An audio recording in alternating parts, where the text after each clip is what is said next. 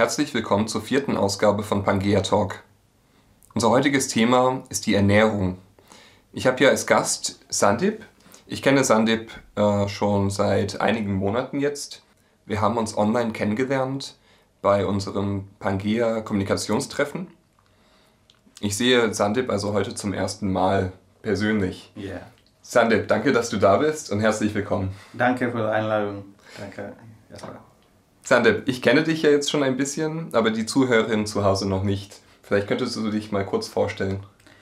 Also ja, mein Name ist Sandip Moda. Ich komme aus Indien und seit drei Jahren wohne ich hier in Berlin, Deutschland. Ich habe meine Masterarbeit auf Berlin gemacht und jetzt zurzeit ich arbeite bei einem Startup. Und worüber hast du deine Masterarbeit geschrieben? Meine Masterarbeit war über Blockchain. Und du hast jetzt gesagt, dass du in Indien geboren bist. Ja. Wo hast du in Indien gewohnt? Ich bin im Porbandar geboren. Das ist eine kleine Stadt äh, im Westen von Indien. Äh, das, das ist im Bundesstaat Gujarat. Meine Stadt ist äh, nicht so groß, das ist eine Hafenstadt. Äh, kennst du Gandhi? Gandhi aus, äh, geboren auf äh, gleicher Stadt. Mhm. Und die Bevölkerung in meiner Stadt ist äh, zum Beispiel 300 Menschen, 300.000 Menschen, ich glaube. Ja. ja, 300 Menschen wären sehr wenig, aber 300.000 dann doch schon deutlich mehr. Und um nochmal auf unser Thema Ernährung zurückzukommen, interessiert mich die Frage, inwiefern sich die Menschen in Porbandar, also der Stadt, in der du gewohnt hast, inwiefern ernähren sie sich dort anders als in Deutschland? Der Unterschied äh, zwischen indischem Essen und deutschem Essen ist ziemlich groß. Indien hat viele verschiedene Küchen. Jeder Bundesstaat hat seine eigene Küche. In Indien wir haben 22 verschiedene äh, äh, äh, Bundesstaat und 22 verschiedene äh, mhm. Küchen auch. Ähm, allgemein haben die meisten in der ein leichtes Frühstück mit Tee äh, haben. Äh, das ist äh, Masala Tee, das ist Masala Tee, nicht normal Tee, nicht normal Schwarztee. Und ein kräftiges Mittagessen, Mittagessen und ein halb leichtes Abendessen. Aber die Menschen in Deutschland ein kräftiges Frühstück ein halb leichtes Mittagessen und ein leichtes Abendessen lieber. Außerdem essen Inder normalerweise frische und warme Mahlzeit. Das heißt äh, frische und warme Frühstück äh, und frische und warme Mittagessen auch und frische und warme Abendessen. So jede Mahlzeit ist frische und warme. Die meisten indischen Gerichte werden von Körner, Linsen und Gemüse dominiert. Im Gegensatz zu Deutschland, wo Fleisch die dominierte Quelle ist.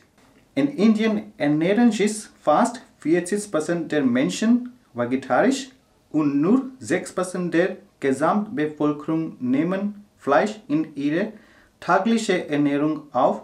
Das bedeutet, andere nicht vegetarische Bevölkerungsgruppe nicht regelmäßig Fleisch essen. Aber in Deutschland ernähren sich fast 10% der Menschen vegetarisch und vegan. Das ist ein der höchsten Wert im modernen Westen. Sandip, du hast gesagt, dass 40% äh, der Bevölkerung in Indien sich vegetarisch ernährt. Und ich weiß, dass du dich auch vegetarisch ernährst. Heißt das aber, dass du in deinem ganzen Leben noch nie Fleisch gegessen hast? Genau, ja, ich habe noch nie Fleisch, Fisch und Ei gegessen, äh, weil ich komme, weil ich äh, aus einer traditionellen vegetarische Familie komme äh, und äh, das ist auch eine religiöse und spirituelle äh, Gründe. Sandip, du hast uns eben davon erzählt, dass fast 40 Prozent der Menschen in Indien sich vegetarisch ernähren. Du hast aber auch noch eine weitere, für mich sehr interessante Sache ähm, gesagt, und zwar, dass äh, du vor allem auch morgens gerne Tee trinkst. Genau. Und ich als Brite trinke natürlich auch sehr gerne Tee. Wir trinken auch jetzt gemeinsam Tee. Und mich würde interessieren, wie du deinen Tee am liebsten zubereitest. So, uh, das ist uh, Masala Tee ist ein Normaltee wie Schwarztee, aber es, das ist mit viel Milch und uh, Gewürze. Äh, wir benutzen Gewürze, zum Beispiel Ingwer, schwarze Pfeffer, Kardamom, Nelke, Zimt und so weiter. Gemüse, äh, Milch und äh, ja, und Zucker auch. Ja. Indische Leute trinken äh, Tee mit Zucker, äh, viele Zucker auch. Ja. Mhm. Es klingt auf jeden Fall sehr lecker und ich würde es gerne, gerne probieren. Ähm, ja, als, als Teeliebhaber. Und genau, wir haben jetzt erfahren, dass sich die Menschen in Indien doch sehr anders ernähren als hier in Deutschland. Und mich würde interessieren, warum ernähren sich in Indien so viele Menschen vegetarisch? Also, äh, vegetarisch essen äh, einfach leicht zu verdauen und es ist billiger, ja. Aber äh, meiner Meinung nach, es gibt äh, zwei Hauptgründe, weil äh, Indien äh, Menschen äh, ist vegetarisch essen. So erste ist fast 80 Prozent äh, indisches äh, Menschen folgt dem Hinduismus. Hindus, Hinduismus. Nach dem Hinduismus sollte man kein Fleisch essen, weil es zur Tötung unschuldiger und schwacher Tier und Vögel führt. Um zu überleben, essen wir alle ein Leben. Aber Tiere und Vögel haben Emotionen und sie empfinden Schmerzen wie Menschen. Das, deswegen sind viele indische Menschen Vegetarier. Und der zweite Grund ist, der größte Teil des indischen Menschen ist von der Landwirtschaft abhängig. Es gibt in Indien eine Vielzahl von Gemüse, Körner, Früchten, Nüssen und Linsen, die alle unsere tägliche Ernährung erfüllen können. Ja? Kurz gesagt, es gibt genug Nahrung aus äh, pflanzenbasiert äh, Nahrungsmittel, sodass äh, wir keine zusätzliche äh, Quelle suchen müssen. Ich denke, aus diesen beiden Gründen sind die meisten Menschen in Indien Vegetarier. Sandip, du hast uns eben davon erzählt, äh, dass es verschiedenste Gründe gibt, warum sich äh, Menschen in Indien auch vegetarisch ernähren. Und eines der Aspekte, den du genannt hast, war der moralische Aspekt, also dass äh, man kein Tier töten sollte, sofern es auch Schmerz fühlen kann oder vielleicht auch selber denken kann, auf jeden Fall das empfindet und vielleicht auch den Tod und den Schmerz, den damit verbundenen Schmerz empfindet.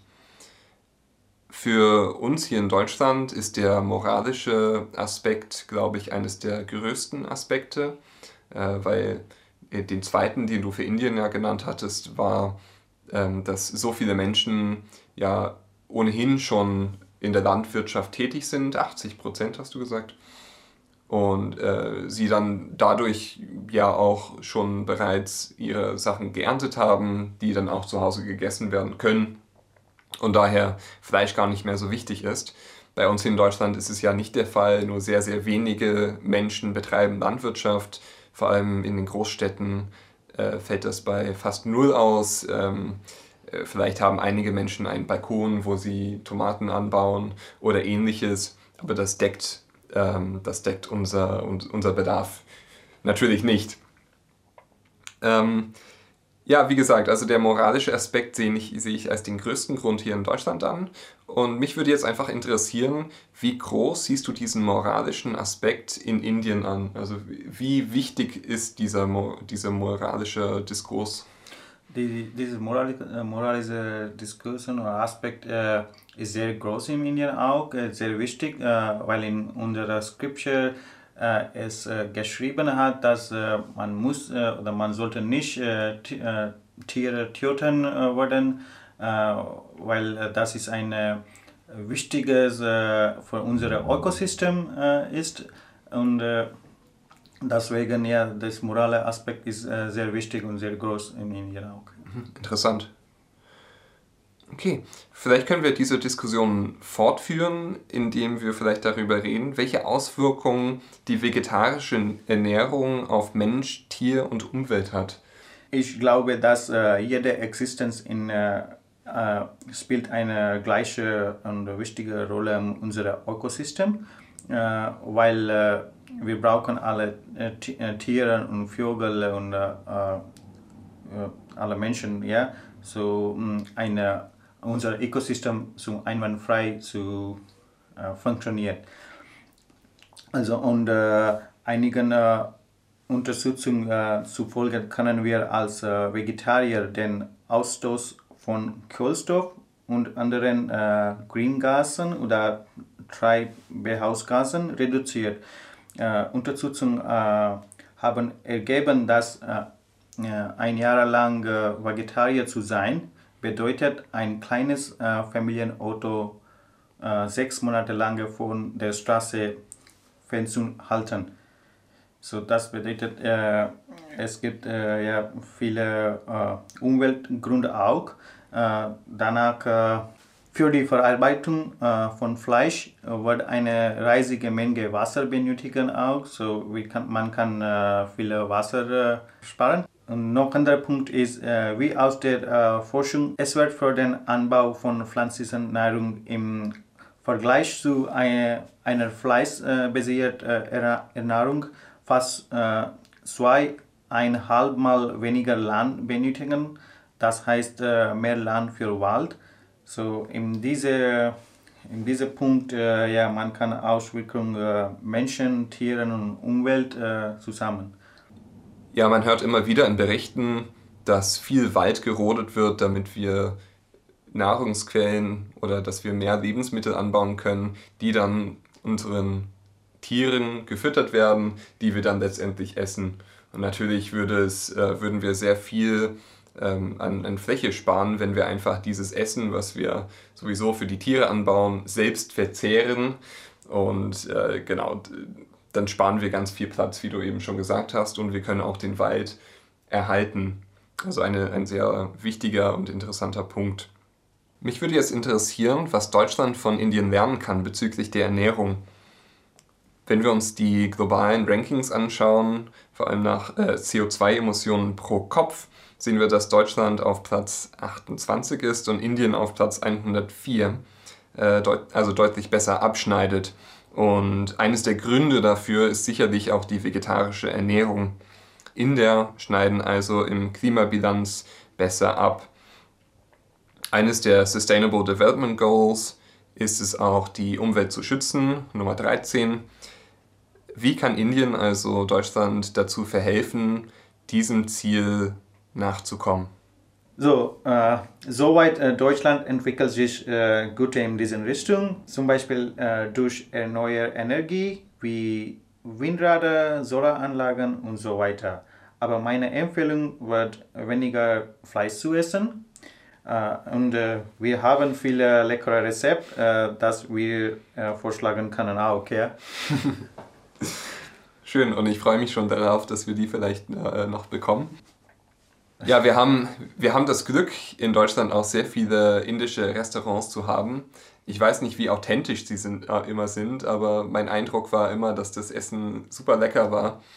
Ähm, und vor allem das vegetarische Essen war auch bezaubernd. Also von daher können wir uns gerne gemeinsam in diese Richtung bewegen. Wir kommen langsam zum Abschluss von diesem Podcast. Mich würde noch interessieren als letztes, was du an der deutschen Ernährung vielleicht besonders interessant findest oder, oder was dir am meisten daran gefällt. Also, äh, ich liebe es, verschiedene Lebensmittel zu probieren, aber es muss vegetarisch sein, ja, natürlich. Äh, ich habe nur wenigen deutschen äh, äh, Gerichte probiert. Äh, sie haben mir alle geschmeckt, äh, zum Beispiel Kartoffelauflauf, Rotkohl, Chili sein Kerne und so weiter. Ich persönlich fand, dass die Deutschen sehr gesund sind. Sie ernähren sich ausgewogen aus verschiedenen Quellen. die meisten deutschen Gerichte werden oft mit einer guten Portion Fleisch, Gemüse und Getreide serviert. Wir sind jetzt ganz am Ende unseres Podcasts angelangt. Sandip, vielen Dank, dass du da warst. Danke, Jasper, für deine Einladung. Pangea Talk wird ermöglicht durch Bildung trifft Entwicklung und Engagement global. Schreibt mir gerne eine E-Mail an pangeatalk at gmail.com. pangeatalk at gmail.com